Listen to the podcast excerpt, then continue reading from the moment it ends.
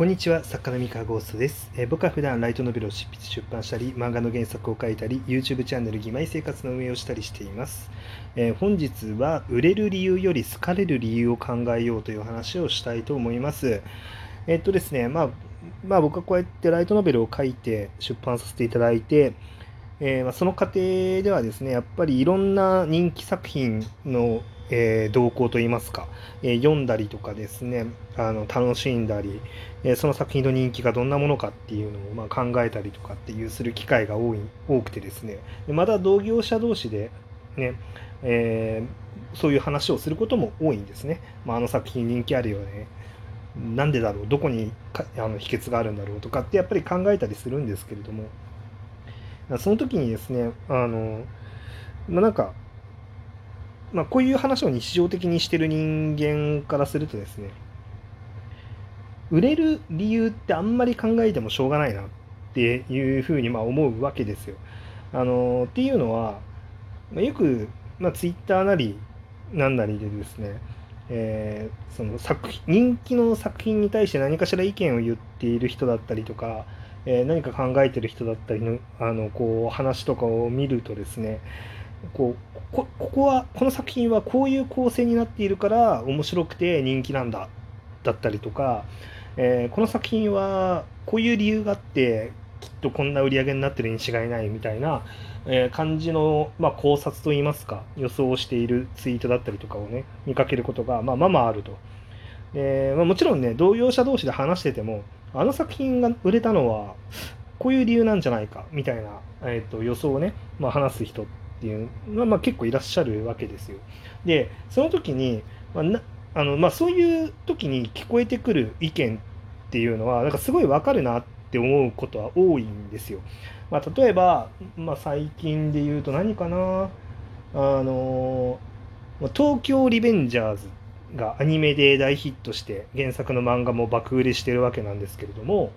ま、例えば東京リベンジャーズってヤンキーものなんですけど、まヤンキーものってなんか大体数年に1回ぐらい人気作は出てくるって言われてるものなんですねジャンル的に。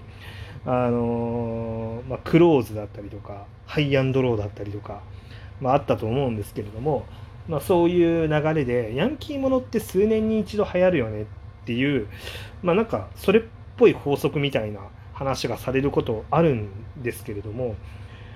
まあ、なんかちょっといろいろ考えて考えていろんななんか特殊条件を排除したりとかまあいろんな前提条件を揃えたりとか、まあ、いろんなことをこう繰り返していくとまあそれっぽい仮説っていうのは出てくるんですよね。なんですけどあのあんまり意味がないかもって思ってるんです。まあ、例えばね、えっと、ループものなんですよね。あの、東京リベンジャーズって。まあ、ループというか、正しくはタイムリープもの。過去に戻って、え未来を変えるというか、その現代のであの悲劇を回避するっていうお話なんですけど、まあ、バタフライエフェクトみたいなね、話なんですが、えーまあ、これ、じゃあ、ループものが売れた理由なのかっていうと、まあ、それもまたちょっと違うと思うわけですよ。まあ、ループものとかタイムリープものだから売れた。まあ、もちろんシュタインズゲートだったりとか、あのリゼロだったりとか、ループものタイプリープタイムリープもので売れた作品はたくさんあるので、なんかそれっぽいですね。なんかヤンキーとタイムリープを組み合わせたから、その組み合わせが新しくて売れただったりとか、まあ、あのまあ、それがね、面白かったとかね。うん。他にも、あれね、その、だからさっき言った、久々にヤンキーものだったから、あの、流行の周期がまた来たに違いないとかだったりですね。うん。まあなんかこういう話があるわけですよ。まあ、さいまたちょっと他の話をすると、まあ、最近なんかのネット記事で見たのが、ラノベ業界になんか SF の波が来てるみたいな。まあ86だったりとか、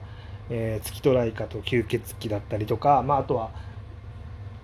ななんだっけなその時挙げられてた作品何だったかな。ちょっともう一つぐらいもう一タイトルぐらいあったと思うんですけどちょっと忘れちゃいました。すいません。まあみたいなところでまあこういった人気が来てるみたいな話だったりとかね。まあなんかそういうこの今こういう流れが来てるこういう人気が来てるその理由はこうじゃないかってまあ分析ってこうなんか何か作品がヒットしたり流行が生じると絶対言われるんですけどただなんかそのその分析の仕方っていうのが、まあ、個人的になんかねしっくりくるんだけどなんかどこかでちょっとずれてる気がするっていうのが、まあ、なんか常にあって あので何何なのかなって思ってたんですよ。で何なのかなって思ってたんですけどさ多分売れる理由を想像するっていうことが多分なんか一段階なんかふんわりしてるんですよね。なんか具体性に欠けるというか。でこうそこを考えることが本当に正しいのかみたいなところですね。うん。でじゃあどうかんだからこうアマチュアの方とかにこのこの作品が売れてる理由は何ですかとか質問されるとですねあのそこを考える理由って何かあるかなってっていうのをちょっと考えちゃうんですよね。あかんなんかそう売れてる理由をこう考えることに意味があるのかどうかっていうのをかん思っちゃうんですよね。でじゃあどう考えるのがいいのかっていうとあの好かれる好かれてる理由その作品が、まあ、なんで好かれてるのかを考える方がいいんじゃないかっていうふうにも思ってるわけですよ。でも同じじゃないのって話なんですけどそのうなんか売れてるから好かれてるんでしょっていう風な話かもしれないんですけどなんかそうそうなんかね難しいのが特に特別好かれてないけど売れてるものっていうのも多分中にはあると思うんですよ。その特別この作品がめちゃめちゃ好きなわけじゃないんだけど、えー、このジャンルの特別な愛好家なのでとにかくこのジャンルだったら全部買いますっていう人いると思うんですよね。まあ普通のねライトノベルだとほぼいないと思うんですけどあのアダルト作品とかだとあると思うんですよ。えー、アダルト作品を、まあ、買ったり借りたりしてる人って、まあ、心当たりあると思うんですが、まあ、基本的になんか好きなジャンルっていうのを指定して自分で。で、ジャンルの中で、そのサムネの出来が良かったりとかすると買っちゃってないですか？みたいな、あの、中身が好きかどうかは知らず。うん。で、それが、まあなんか、売れてる理由の方なわけですよね。で、その好きかどうかと関係ないんですよね。うん。で、その、要は、売れてる理由を作家が、なんだろう、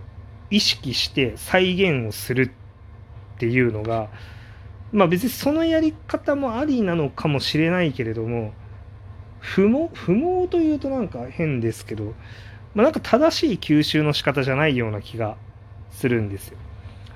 そうじゃなくてその好かれてる理由っていうのを吸収する方がいいかなと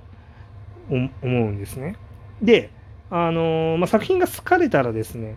あの売り上げっていうのは後から多分ついてくるその好きな人が多ければ、あの買ってでも楽しみたい読みたいとか、えー、まあ、買って手元に置いておきたいって思ってくれる人の数は自動的に増えるはずなので。えー、ってなった時にじゃあこれじゃあどう違うのかっていうのをなんか今パッとお話しするとあの例えばその R18 作品でこうジャンルに固定ファンがついているじゃあこのジャンルでやろうって言ってそのそのジャンルの人にとがそのなんでそのジャンルを好きなのかっていうのを理解しな,、ま、しないまま作品を書いたとしましょう。で売れてる理由はちゃんと考えるわけなので、えーと、じゃあそのパッケージといいますかあのサムネのイラストがこうめちゃめちゃ魅力的性的に魅力的でで、えー、じゃあ他の人気作品と同じタグ構成にしましょうみたいな感じでやってで、まあ、中身もなんか大体同じ感じでやりましょうみたいな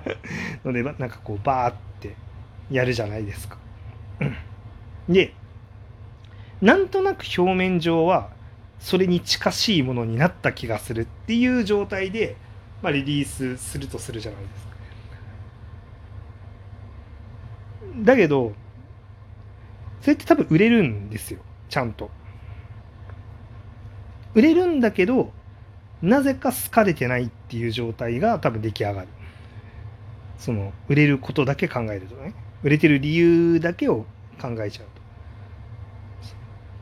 なぜならその売り上げが発生する売り上げが立つ時点ではその好かれる必要がないからですね。好かれる前に売り上げっていうのは確定するのでそのその売り上げが出る部分だけを考えてそれを再現すると、まあ、おそらく中身で好かれるっていう状態には多分ならない。そうなってくるとあの作品のファンだったりとか作家のファンっていうのはつかなくなるのであの毎回そのどんなものでも、えー、なんかにそのなんだろう買ってくれるコレクターのいる市場を毎回探し続けなければいけない。今はこのジャンルが流行ってるからこれだみたいな。それをずっとやり続けなきゃいけなくなるんですよね。